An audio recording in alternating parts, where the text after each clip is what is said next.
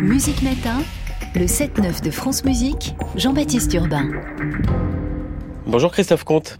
Bonjour Jean-Baptiste. Le château d'Hérouville, une folie rock française, c'est le titre de ce documentaire que vous signez. Il sera diffusé demain soir à 23h05 sur France 5, disponible sur France.tv. Histoire de ce lieu, de ce studio d'enregistrement qui a accueilli des légendes de la pop internationale, de la chanson française. On va en parler, acheté, imaginé par ce compositeur de musique de film fantasque et assez génial qui était Michel Magne, les musiques des Tontons Flingueurs d'Angélique de Fantômas. C'est lui. Mais d'abord, Christophe Comte, ce château d'Hérouville, on est dans le Val d'Oise. Avant son achat dans les années 60 par euh, Michel Magne, quelle vie a-t-il eu? Alors c'était un, château alors assez modeste hein, en termes de, surface euh, et de prestige, mais c'était plutôt un relais de poste en fait. Euh, au 17-18e siècle, euh, c'est là que Chopin et Georges Sand se donnaient rendez-vous pour l'histoire un peu un peu secrète, mais qui depuis ne l'est plus. Et ensuite, c'est un château qui a connu beaucoup de, de vicissitudes. Je sais que Colette à un moment a été propriétaire.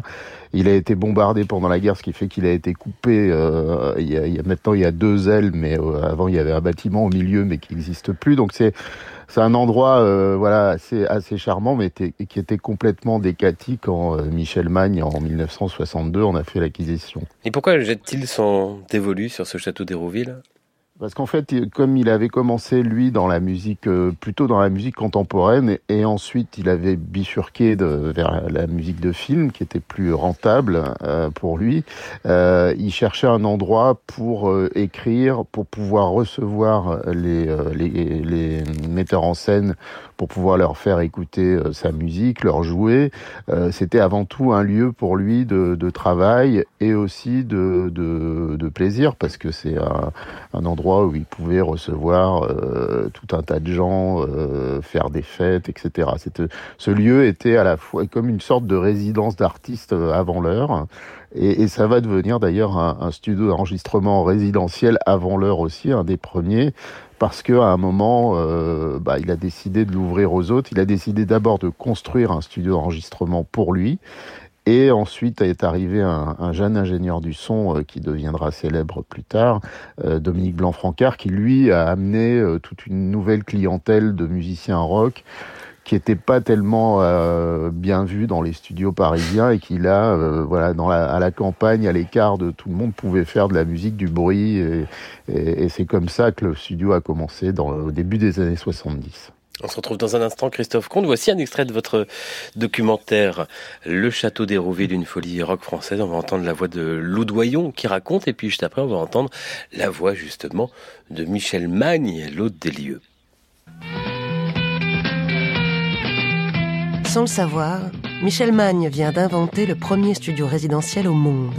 Un lieu avec piscine, terrain de tennis, ping-pong, baby-foot dix chambres et un chef cuistot qui récite des poèmes en servant des grands crus dans une cantine digne d'un 4 étoiles. La musique à l'heure actuelle prend une place de plus en plus importante euh, dans le monde, dans la société, dans l'environnement.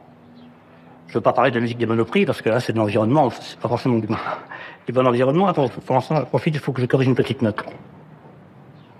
J'avais mis un accord de la bémol au lieu d'un accord de septième. Oui, non, je disais que la musique à l'heure actuelle prend une place de plus en plus importante dans la société. On le voit avec euh, les grands musiciens américains de Californie, qui sont pour moi des exemples extraordinaires, qui sont pour moi les plus grands mélodistes actuels. Les Grateful Dead, pour ne rien vous, pour ne rien vous cacher, ou des musiciens anglais, ou même les Beatles, qui sont pour moi les plus grands mélodistes euh, des dix dernières années. Et je crois que la musique a de plus en plus d'importance, mais vraiment de plus en plus d'importance dans notre monde et dans le monde que nous vivons. Voilà, Michel Mann qui répond dans cette archive, une raquette de ping-pong à la main, qui, on vient de l'entendre, interrompt l'interview pour corriger une note, avant que ce soit une petite euh, mise en scène. Christophe Comte, on vient donc d'entendre un extrait de votre documentaire, Le Château d'Hérouville, une folie rock française. Euh, ça passe euh, demain soir sur France 5, disponible sur François TV, France.tv. Comment il a fait de ce château, son château, un studio où des légendes vont se presser pour enregistrer dans les années 70, vous le disiez? Il y a eu pas mal de, concours de circonstances qui ont aidé à ça. Euh, la première a été qu'il a rencontré à Saint-Paul-de-Vence Bill Wyman, euh, qui témoigne d'ailleurs dans le documentaire. Bill Wyman, le bassiste des Rolling Stones, qui, il l'a invité à voir le studio et Bill Wyman a vraiment trouvé l'endroit incroyable. Il est venu avec un groupe qui n'était pas les Stones, mais un, groupe anglais assez inconnu. Il a enregistré un album là-bas. Et comme il a trouvé que le son était assez incroyable et l'endroit surtout était euh, vraiment euh, très différent des studios habituels, là d'un coup la, la, rumeur a couru et euh, sont arrivés tout un tas de gens. Euh, D'abord euh, Marc Bolan et T-Rex avec Tony Visconti, puis David Bowie puis Elton John, Pink Floyd et tous ces gens, en fait, le, très vite, la, la, la, la, réputation du château d'Hérouville a été euh, assez répandue euh, d'abord en Angleterre et après euh, aux États-Unis. Et donc, c'est devenu vraiment un endroit de, de, refuge pour beaucoup de musiciens, pour plein de raisons qui ne sont pas seulement artistiques. Et l'un des albums les plus vendus de l'histoire de la musique qui a été enregistré.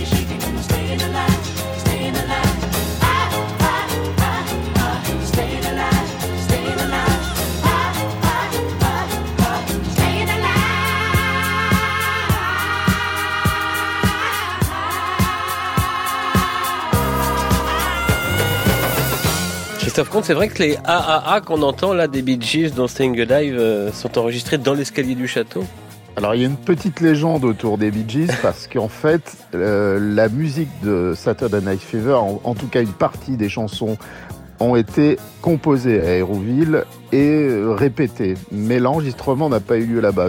Pendant très longtemps, les propriétaires du studio ont fait courir ce bruit, mais en fait non, ils sont restés trois mois, ils ont composé et effectivement, ils ont testé les harmonies de voix qu'on entend dans le grand escalier du, du château.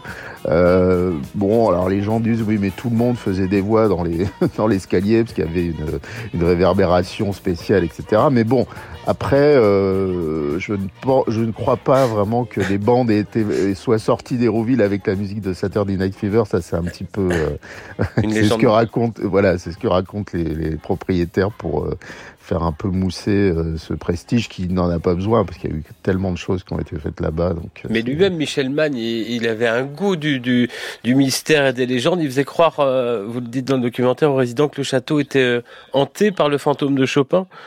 Oui, euh, la légende voulait euh, que le, le cœur de Chopin était emmuré dans le, dans le château et qui battait encore. Donc ça, c'est encore une légende farfelue, euh, inventée ou pas par Michel Magne, mais en tout cas, lui en a profité parce qu'il il faisait beaucoup de blagues, il mettait des magnétophones dans les combles avec des bruits de fantômes et de chaînes et pour faire peur aux, aux musiciens anglais qui étaient assez crédules. Et Elton John lui-même croyait que le piano jouait tout seul et que c'était le, le fantôme de Chopin qui venait jouer sur le stage Steinway. Donc euh, voilà, il y a beaucoup de légendes, il y en a énormément. J'ai pas pu toutes les raconter, mais euh, ça fait partie du charme un peu euh, voilà de ce de ce château. Jusqu'à jusqu'à enfin le charme. En tout cas, là, un lieu entouré de mystères, il a brûlé. Michel Magne, accablé par les dettes, finira par se donner la mort pas très loin du château. Aujourd'hui, qu'est-ce qu'il devient? Il a failli être démoli?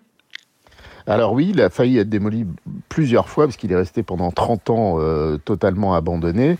Et par chance, en fait, il y a une église qui est, euh, qui, est située à même pas 150 mètres et qui, elle, est classée. Et donc, du coup, tout le périmètre euh, ne peut pas être détruit. Et grâce à ça, le château d'Hérouville est resté en, place. Et depuis 2015, il a été racheté par trois vaillants nouveaux propriétaires qui ont relancé le studio, qui en ont même créé un deuxième. Et euh, voilà, maintenant c'est à nouveau un studio d'enregistrement. Après, euh, l'esprit euh, reste parce qu'il y a la légende, mais c'est très difficile aujourd'hui de refaire vivre un studio comme ça. avec les commodités qui sont celles d'aujourd'hui, il y a beaucoup d'autres studios de ce genre-là, donc c'est pas pas aussi prestigieux ni aussi attirant qu'à l'époque. Le Château d'Hérouville, une folie rock française, c'est demain soir à 23h05 sur France 5. Votre documentaire, Christophe Comte, merci beaucoup. Merci à vous et bonne journée. Bonne journée et à Michel Mann qui a aussi enregistré ses propres musiques de films comme cette bande originale du film De la part des copains de Terence Young.